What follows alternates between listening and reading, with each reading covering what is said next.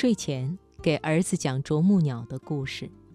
说实话，在我的固有印象里，啄木鸟被誉为森林医生，是因为它坚持不懈地给病树抓害虫。儿子皱了皱眉头，问我：“啄木鸟是一直啄，一直啄，把害虫找出来吃掉的，还是看到哪里有害虫就去哪里？”对于儿子的问题，我向来都不想随意给出答案，或者有时候会把问题抛回去，让他自己先思考。为了回答儿子的问题，我郑重其事地去了解啄木鸟，发现它的工作或者生存机制是这样的：每天清晨，它们就开始用嘴来敲击树干，在寂静的林中发出“嘟嘟”的声音。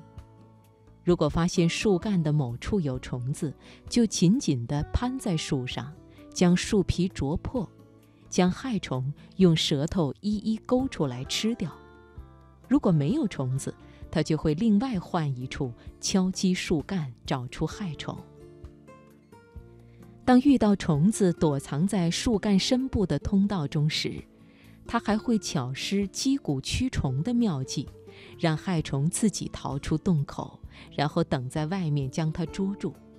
也就是说，它不是一开始就知道哪里有虫子的，而是试出来的。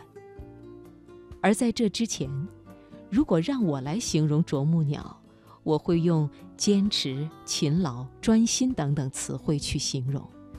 这些词汇并不陌生，我们从小听到大。仿佛只要做了就能实现自己的目标，但是儿子的问题却让我抓到了从没想到过的一个品质：试错。动物如此，人也是一样。对于啄木鸟来说，这样的捉虫方式是刻在基因里的；而对于我们来说，试错是需要后天学习才能得到的本领。公司新来了一个同事，刚毕业，工作一段时间后，他的脸上总是有一团抹不开的乌云。于是我常常找他聊天，试图解开他的困惑。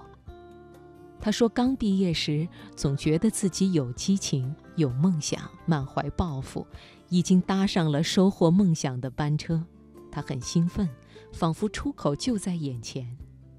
可是实践起来，却发现这里不好，那里不够，离行业的优秀标准还差得很远。这样下去根本就实现不了理想。于是，他整天整天地想这些问题，慢慢的，就像霜打了的茄子，一点干劲也没有了。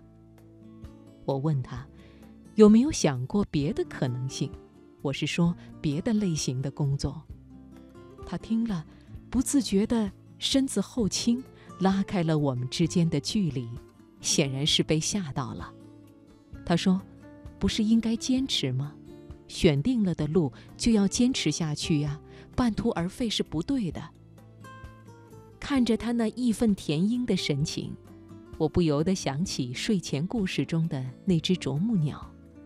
于是，我把这个故事给眼前的这个成年人讲了一次。他听完，沉默不作声，一会儿，慢慢的吐出一句话：“这是在浪费时间。”我理解他，在我二十来岁的时候，也把时间看得比任何事情都重要，容不得有一点闪失，仿佛这段时间没用好，这一生就会被打上失败的烙印，于是把自己框死在预设中。即便这个预设是从自己的想象中来的，即便感到力不从心，即便发现自己不适合，也会把这些想法当作是杂草，刚从脑海中冒出就粗暴地拔去。但是这样的想法会让你的思想变得狭隘，会让你时刻都处在求对的压力中。其实，外界从来没有给我们设置对的路。遇到阻碍跨不过去，也许不是因为你的能力不行，而是阻碍的后面没有属于你的虫。其实，在年轻的时候，我们应该去尝试多种可能性，在每一种可能中发现自己，甚至在某些错误的经验中去确定自己的优势，总结自己的不足。走了岔路，往往不一定是坏事。走着走着，也许就会看到豁然开朗的风景。说实话，我平时真的很喜欢和儿子聊天。因为他看似不经意的提问，常常可以帮助我打破固有的思维模式。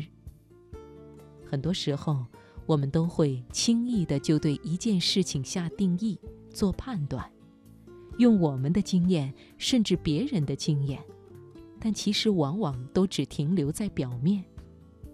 我想起儿子有一次把啄木鸟说成了啄木鸟，于是问我。